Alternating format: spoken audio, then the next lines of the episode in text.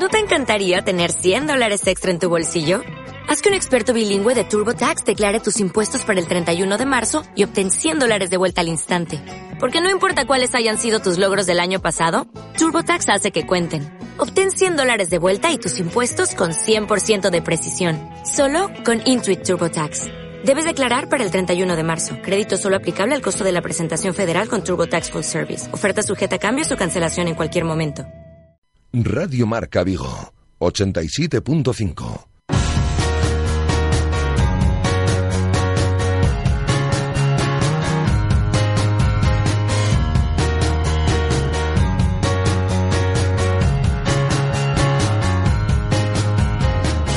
Rafa Valero.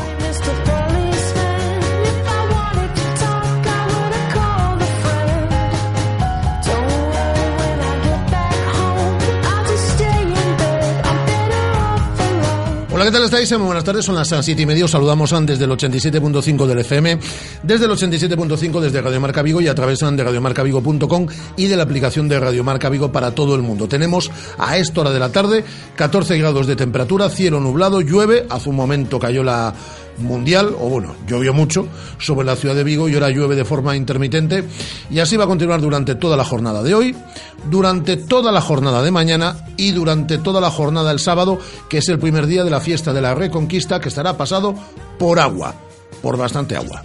El domingo, eso sí, sol y nubes, que es el segundo día de fiesta de la Reconquista. Tenemos en el exterior de nuestros estudios un 86% de humedad a esta hora de la tarde. Os acompañamos hasta las 8 contándoos muchas cosas. En primer lugar, la actualidad de la de Celta y luego llegará José Luis Barreiro Kigan con su sección eh, solidaria quincenal aunque en el caso de estas últimas semanas, pues está siendo semanal para recuperar las que no tuvimos a lo largo de varias jornadas por mor del fútbol, de la Liga, de la Europa League, etcétera, etcétera. En cuanto a la actualidad del Celta, mm, pendientes del parte médico y pendientes de una ecografía que se le está realizando a esta hora al futbolista, al jugador serbio del Celta, eh, Radoya, al cual luego vamos a escuchar porque ha estado con nosotros hoy en nuestro tiempo de directo marca mm, Vigo. Radoya eh, sufre eh, una rotura grado 1 en el gemelo izquierdo. Veremos cuánto tiempo de recuperación. Nos decía hoy el futbolista que espera estar ante la Unión Deportiva Las Palmas, pero tiene pinta de que se puede perder pues algunos días de competición. Y perderse algunos días de competición es perderse varios partidos porque sin ir más lejos el Celta juega el lunes en Balaídos ante el Eibar el jueves en Mestalla ante el Valencia y el domingo siguiente vuelve a jugar en Balaídos ante el Eibar. No ante el Eibar no ante Las Palmas ante Las Palmas este lunes en Mestalla ante el Valencia el jueves y ante el Eibar en Balaídos el domingo de la semana que viene. Es decir que una semana de baja son tres partidos por ese calendario del Celta eh, del próximo mes de abril. En 27 días eh, hasta nueve encuentros. Disputará el equipo de Eduardo Berizo con esa eliminatoria también ante el Gen, partido de ida de los cuartos de final de Europa League. Hoy tampoco entrenado con el grupo Carles Planas, con una micro rotura en el aductor izquierdo, y han vuelto los internacionales que estaban por incorporarse. Johnny, eh, que después de un día de descanso que le otorgó Eduardo Berizo, ya ha participado hoy en la sesión eh, preparatoria, y los jugadores que han disputado encuentros con selecciones sudamericanas, como es el caso de Roncaglia con Argentina y Pablo El Tuco Hernández. Por delante, eh, varios días aún, hasta el próximo lunes, quedan tres sesiones de entrenamiento para preparar el partido del próximo lunes, 9 menos cuarto, Estadio Municipal de Balaídos ante la Unión Deportiva Las Palmas de Quique Setién. Hemos escuchado hoy en sala de prensa a Johnny, al futbolista de Matamá, que hablaba de que no descarta renovar su contrato con el Celta, pero tampoco descarta medio largo plazo el abandonar el conjunto vigués. Johnny, hoy en sala de prensa. Bueno, es cierto que, la oferta está, ¿no? Pero es, cierto que, se empezó a hablar. Nunca le diría que no al Celta y, sí, la verdad que sí, me veo renovando, porque no. Eh, que yo dijera que, me quisiera ir, no dije que me quisiera ir este año ni, ni años próximos. Veremos lo que pasa en un futuro. No ha cambiado su discurso. Es decir, en un futuro sí que tiene pensado abandonar el Celta, pero eso no quiere decir que amplíe su contrato y lo mejore, y en ello están negociando. Al igual que el tema de Eduardo Berizo, que estamos muy pendientes de la rueda de prensa del técnico argentino el próximo domingo, a ver qué dice sobre su futuro, habida cuenta de lo mucho que se está hablando eh, en torno a lo que pueda suceder con Eduardo Berizo. El Celta quiere que se quede, él quiere quedarse, pero ahora hay que llegar a un acuerdo y con un proyecto deportivo importante que es el que quiere liderar el técnico argentino. Hablaba Johnny también en sala de prensa de que estamos ante una semana clave, por lo menos en competición de liga. Como digo, tres partidos ante Las Palmas, Valencia y Eibar. Yo creo que es muy importante, ¿no? Son tres partidos eh, directos contra rivales que, que, están ahí igual que nosotros, y tres rivales muy difíciles. Y al final eh, son nueve puntos que, que, tenemos que pelear por los nueve puntos, ¿no? Más porque jugamos dos en casa y uno contra otro fuera contra Valencia. Entonces yo creo que que tendremos que esperar de los, de los nueve puntos los nueve, ¿no? Entonces eh, sí que nos marcará algo donde, donde estaremos. Aún así las cosas están muy igualadas, pero, pero sí que algo dirá dónde acabaremos esta temporada. Como el resto de sus compañeros, Johnny ha ensalzado el gran trabajo de Eduardo Berizo y de su cuerpo técnico desde que llegaron al Celta hace tres temporadas. El míster eh, está haciendo, lleva tres grandes temporadas y la verdad que, que está muy bien. Yo creo que, que desde, desde que está el míster, ¿no? el cuerpo técnico, se, el equipo se, se, nota, ¿no? Que al final de temporada siempre estira más, ¿no? Parece que, que llega mejor a, a, final de temporada, ¿no? Yo creo que estamos que hacen un gran trabajo con nosotros, eh, iremos viendo con el tiempo, pero el equipo ahora mismo la verdad que está muy bien. En eh, 27 días nueve partidos, es decir, un encuentro cada tres días. ¿Es bueno jugar eso cada 72 horas? Responde Johnny. Es lo, lo bonito de este año, ¿no? Siempre lo decimos. Eh, la verdad que, que firmaríamos a principio de temporada lo que estamos haciendo, ¿no? Pero, pero la verdad que, que es muy bonito, ¿no? Eh, seguir jugando cada, cada tres días, eh, que no haya parón, que haya oportunidades para todos los jugadores. Al final eh, para todos es bueno, para todos hay oportunidades y sobre todo pues lo que estamos consiguiendo, ¿no? Ojalá que, que mayo siga igual de intenso para nosotros y eso significa que estaremos haciéndolo bien. Y de Johnny, que compareció en sala de prensa Radoya, que estuvo en estos micrófonos, entrevista en Radio Marca Vigo este mediodía. Ya sabéis, todos los días, desde la 1 hasta las 3 del mediodía, estamos en nuestro directo Marca Vigo aquí en esta sintonía de Radio Marca. Le preguntábamos a Radoya si le gustaría quedarse en el Celta. Ya sabéis que son varios los clubes que lo pretenden, tiene una cláusula de rescisión baja de 10 millones y eso sí, el futbolista serbio reconoce contratos con el Celta para ampliar, para mejorar ese contrato y le gustaría continuar varios años más en la ciudad de Vigo.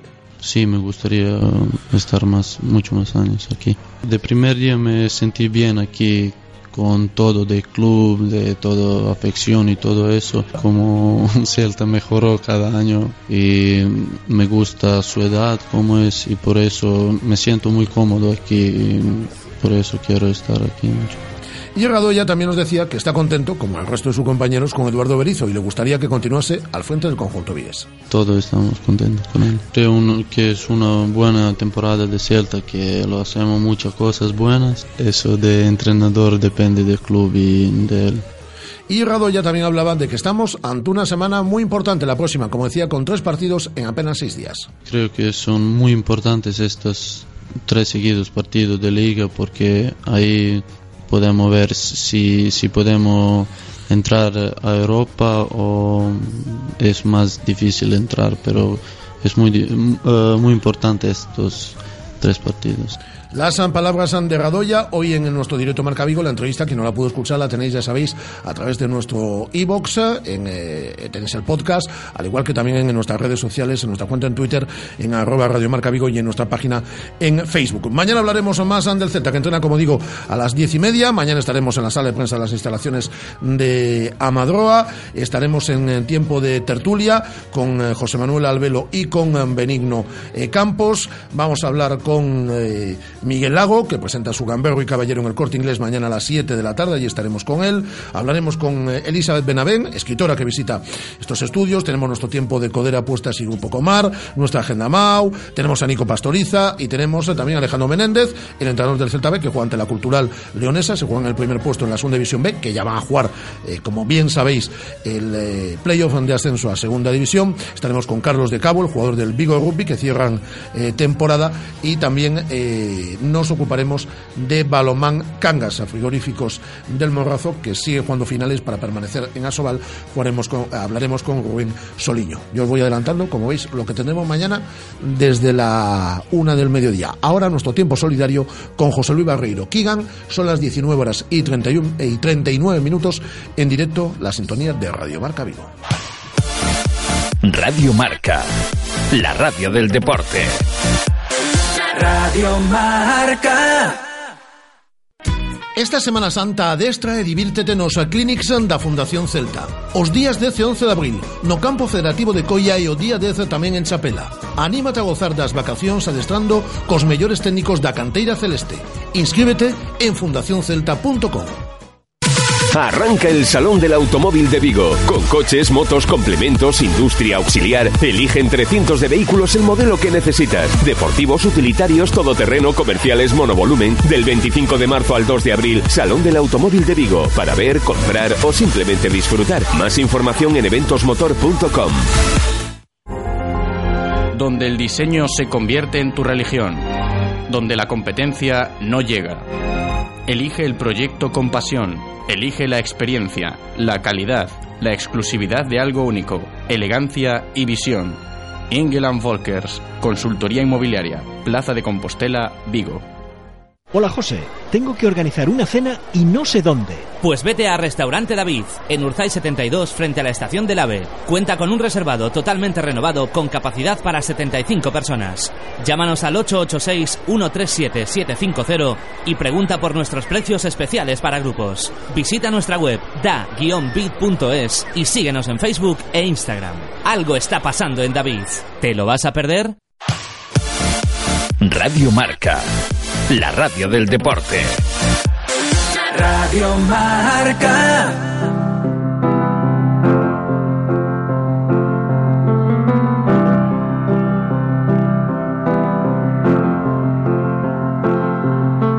Pues aquí estamos como cada dos jueves, bueno, digo cada dos jueves por estuvo la semana pasada, pero también luego estuvo dos tres semanas sin poder venir por el tema del Europa League. La semana que viene hay competición liguera y no va a poder estar, así que bueno, dos veces al mes se pasa por estos estudios de Radio Marca Vigo. José Luis Barreiro Kigan con su sección solidaria. Por cierto, recuerdo, os decía los contenidos de mañana a la una al mediodía, mañana eh, nuestro espacio de motor, el Marca Motor Vigo, que dirige José Ribeiro, eh, se realiza desde el IFEBI, desde mm, la Feria del Automóvil, desde el Salón del Automóvil, en el IFEBI, estará en directo desde las 7 y hasta las 8 de la tarde, José Ribeiro realizando eh, su, su semanal espacio, que mañana dura un poquito más y que se realiza desde el IFEBI, desde el Salón del Automóvil. Hola, Kigan, ¿qué tal? Muy buenas. Muy buenas tardes, Rafa. Por decir algo, porque caen achuzos, ¿eh? Bueno, cuando cae, cae bien, ¿eh? Sí, sí, sí, eh, yo venía hacia la radio y el limpia parabrisas, muy buen limpia parabrisas, eh, no daba basto. Vamos a hablar de la Big Buy. Hemos hablado de la Big Buy en eh, esta sintonía de Radio Marca mucho a lo largo de las últimas fechas, con diferentes, bien en nuestro espacio de los locos Andele Running, o ayer con Ana Díaz, que va a ser una de las participantes también en la edición de este año, pero lo vamos a ver o vamos a ver esa carrera desde la perspectiva solidaria.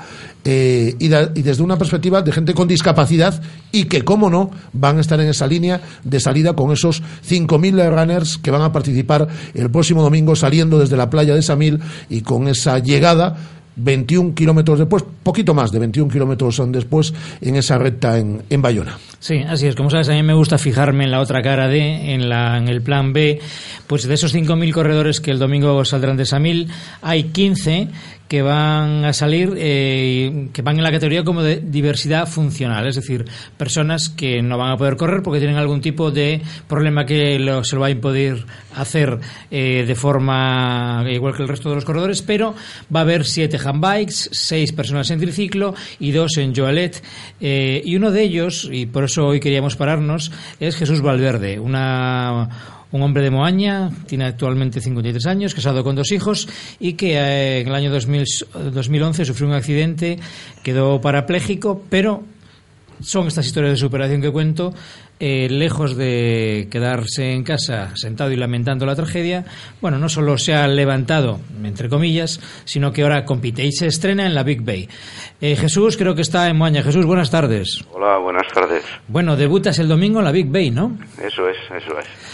Cuéntanos, cuéntale a nuestros oyentes cómo vas a competir, cuál ha sido un poco tu preparación, exactamente. Vas en handbike, que por decirlo de forma sencilla, es una silla de ruedas en la que vas sentado y pedaleas con las manos, ¿no? Sí, perfectamente. Pues nada, eh, a raíz de, de, esto me comentaron que, que si quería participar en, en handbike y empecé a entrenar en, en agosto y, y bueno, día a día con con gente de apoyo a mi lado, si, no es de una forma era de otra, venía siempre alguna persona conmigo y, y nada, hice el camino de Santiago, de Vigo a, Santiago con ellos y ahora me ofrecieron de hacer la Big Bay y, entrenando para, para este reto, a ver cómo sale.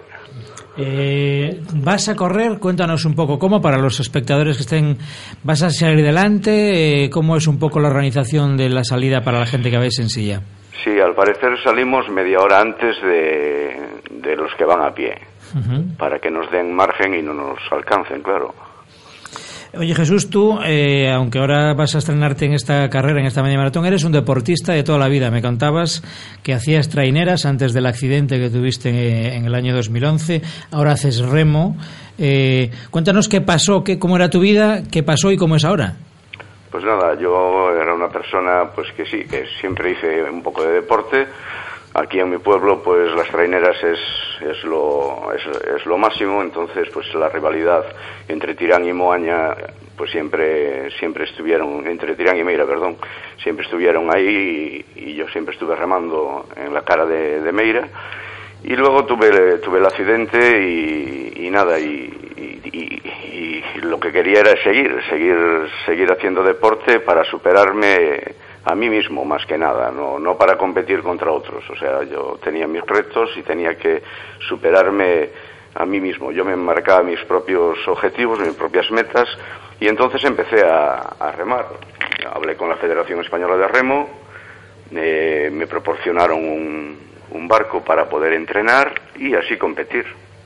Uh -huh y no hay, no hay, no hay sueño que no se pueda realizar si hay fuerza de voluntad y, y, y, si uno tiene, bueno, me imagino que el apoyo de los suyos y la cabeza relativamente bien amueblada, ¿no?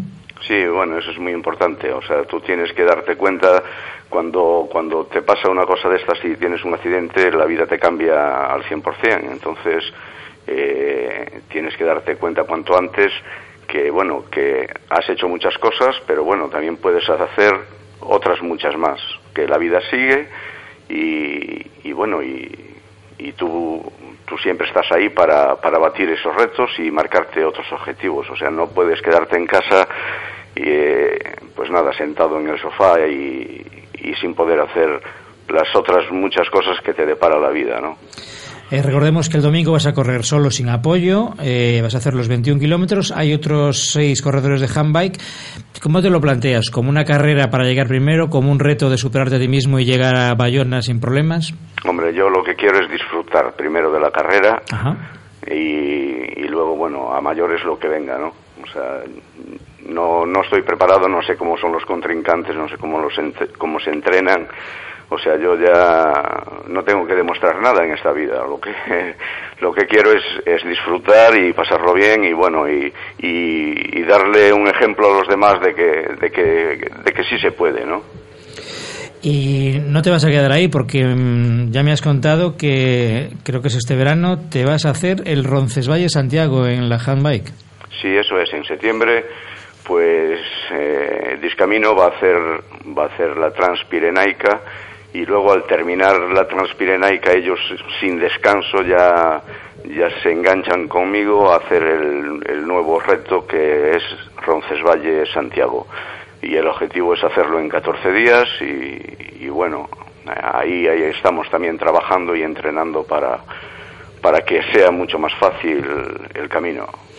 Oye, y, y por último, eh, Jesús, eh, tu trabajo aquí sobre todo es de brazos, ¿no? Recordemos, tú no caminas, con lo tal vas sentado como medio tumbado sí. y tienes que pedalear con los brazos, con lo cual, y, y, es sobre unos pedales, no sobre unas ruedas empujando, ¿no? Con lo cual, me imagino que tienes que trabajar mucho el tren superior. Sí, sí, todo el tren superior, eh, o sea, los, los bíceps y los tríceps, eso ahí, los hombros, ahí trabajan ahí no es como, como una persona normal que en una cuesta arriba se pone de pie y, y bueno, y puede pedalear de pie. Aquí no, aquí va todo, todo a piñón, o sea, o, o puedes o no puedes, o sea, Eso es a base de trabajo, está claro. Bueno, pues el domingo, los que estén esperando la, pasada de la Big Bay por el recorrido entre Vigo y Bayona, cuando vean que unos minutos antes pasan en unas bicicletas estas personas, sabrán que uno de ellos es Jesús Valverde, este moañés de 53 años, que hace seis tuvo un lamentable accidente, pero que lejos de quedarse en casa, eh, ha decidido seguir haciendo deporte, superarse. Fíjense las cuestiones que, que va a afrontar en los próximos meses. Oye Jesús, muchas gracias, mucha suerte, que disfrutes de la carrera, que haga buen tiempo para que no os mojéis mucho. va a hacer buen tiempo. Va a hacer buen tiempo. Bueno, desde que el domingo va a hacer buen tiempo. El sábado llueve, mañana también, pero el domingo hará buen tiempo para que Jesús disfrute un montón, como los otros 5.000 eh, corredores de, esa, de esa media maratón, de esa Big Bike. Pues mucha suerte y que, que vaya bien la experiencia, ¿de acuerdo Jesús? Muchas gracias vosotros y bueno, y espero que vosotros también disfrutéis con nosotros viendo. Por supuesto que sí. Y más contigo. Un abrazo muy fuerte. Muy bien, pues muchas gracias Jesús. Eh, la Big Bay, Rafa, eh, no siempre, ahora esto es una carrera inclusiva porque permite eh, correr a, a, atletas con algún tipo de discapacidad. No siempre lo ha sido. De hecho, hubo un momento en que no se podía. Pero bueno, eh, han reaccionado bien eh, y ahora se han volcado. Hay un dorsal solidario en todas las Big Bay. Este año el dorsal solidario, es decir, hay que pagar 40 euros, de los que 20 van para un proyecto. Es eh, nuestros amigos de Discamino, va todo ese dinero para ellos. Y fíjate, Coca-Cola tenía una iniciativa que también quiero mencionar bajo el lema Corre por una buena causa la gente que el sábado se acerque a la playa de San Mil para inscribirse, allí habría unas cintas, se va a animar a la gente a correr y por cada kilómetro que corra la gente, esos kilómetros cuentan, se van a sumar y todos los que se acumulen se canjearán por Coca-Cola o por agua, que serán donados también a Discamino para sus próximos eventos. Es decir, es una buena forma de tener un gesto solidario antes de la carrera, el día de la, de la preinscripción en, en el Verbum.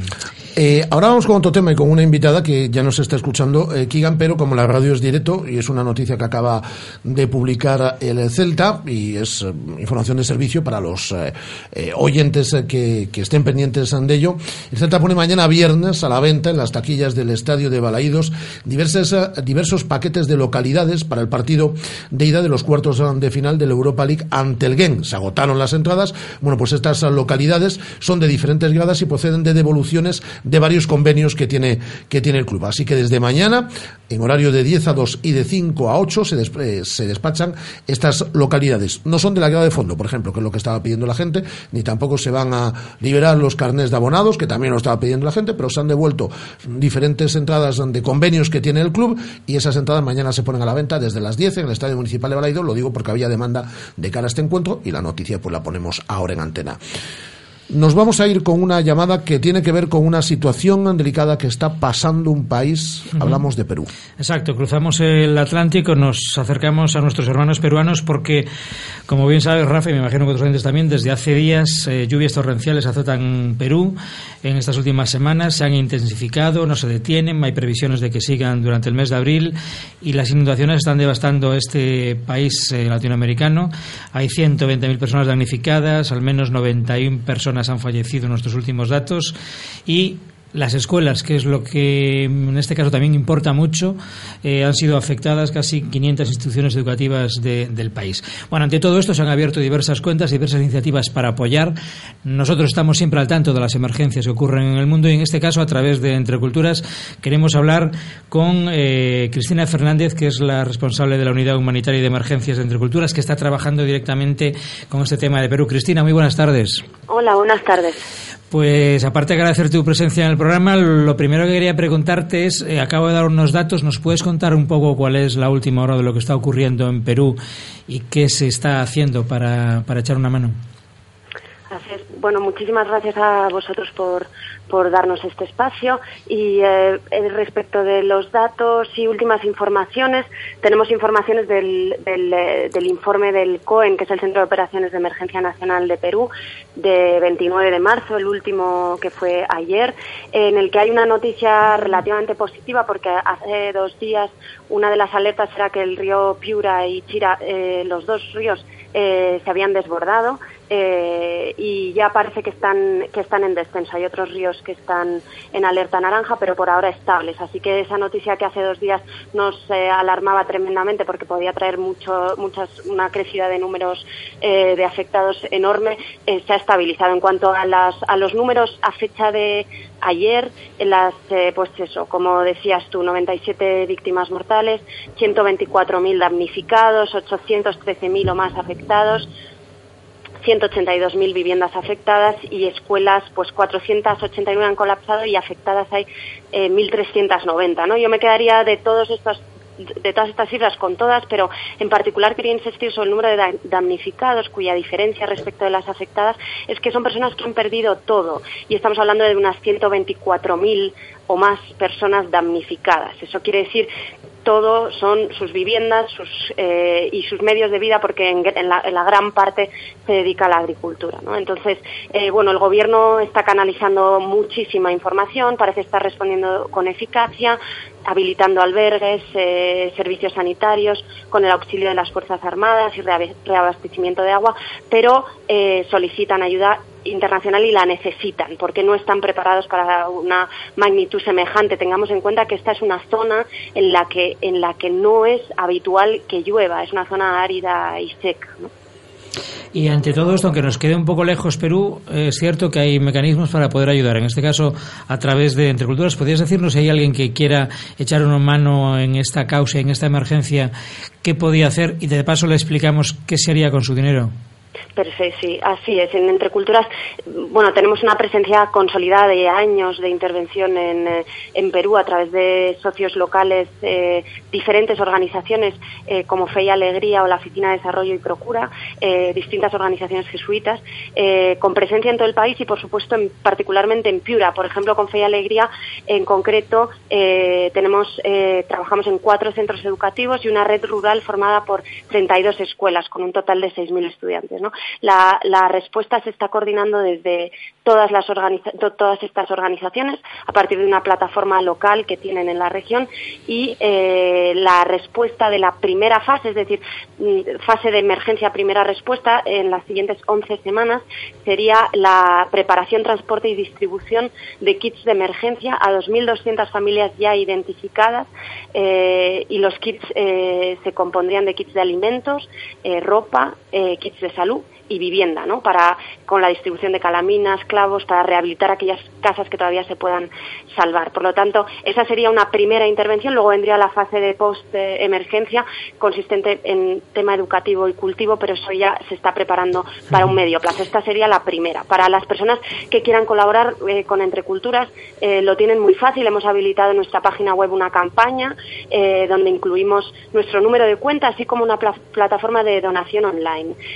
la actualizamos cada día con información para aquellos que necesiten saber datos o quieran informarse más eh, y también con la, con la intervención que estamos llevando a cabo. Solo tendrían que entrar en eh, www.entreculturas.org y verán nada más entrar una noticia sobre la emergencia de Perú y ahí se especifica la forma de colaborar. Bueno, pues creo que más sencillo imposible. Muchísimas gracias por vuestra labor. Ojalá remitan las lluvias y este problema vaya menos, pero de todas formas gracias por el trabajo y aquí queda la llamada. Gracias Cristina y muy buenas tardes. Ojalá también. Muchísimas gracias. Buenas tardes. Adiós. Muchas gracias. Cristina Fernández, desde Entre Culturas, responsable de acción humanitaria y emergencias con todo lo que está sucediendo en Perú. Vamos eh, con unos consejos, unos muy buenos consejos, Kigan, y ya vamos despidiendo. Estás escuchando Radio Marca, la radio del deporte. Radio Marca.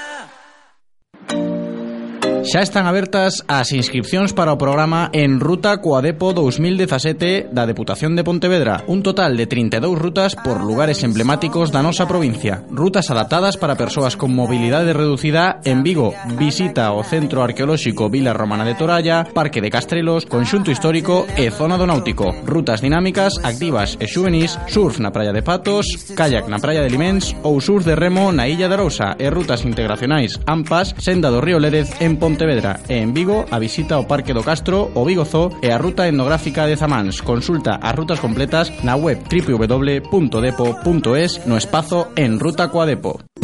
Prueba Game, el nuevo juego de puzzles que pondrá a prueba tu habilidad. Cuatro modos distintos de jugar. Juega solo en modo historia o reta amigos en modo online. Crypto Game es un juego 100% gallego y 100% original. No has probado nada igual. ¿A qué esperas? Descárgatelo ya en Android e iOS. Crypto Game. Reconócelo, amigo. Eres de Codere Apuestas. ¿Cómo te pone un golazo por la escuadra, eh? Tu canción, el himno de tu equipo. La mejor apuesta, la que ganas a tus colegas. ¿A que sí? ¿A qué eres de Codere Apuestas? Ven a nuestros locales y vive todos los partidos, todos los deportes y todas las apuestas en Codere Apuestas. ¿Quién se apunta? Ven a nuestro espacio de apuestas Codere en Bingo Royal del Grupo Comar en Avenida García Barbón 3436. Estás escuchando Radio Marca, la radio del deporte. Radio Marca. En 10 segundos, que tenías que decirnos a mayores? Pues nada, que nos acercamos a junio a velocidad. Abre inscripciones la Coruso Moves. El día 11 de junio se celebra, 12 euros en su página web o en el Facebook de esta organización. Ya se puede inscribir la gente. Pues hasta la próxima, Kigan. Muchas gracias. José Luis Barreiro Kigan. Y vamos poniendo el punto y final. Hasta mañana, Andrés. Y hasta mañana todos son vosotros. A la una del mediodía volvemos mañana, pero la como siempre, sigue. Un placer. Adiós.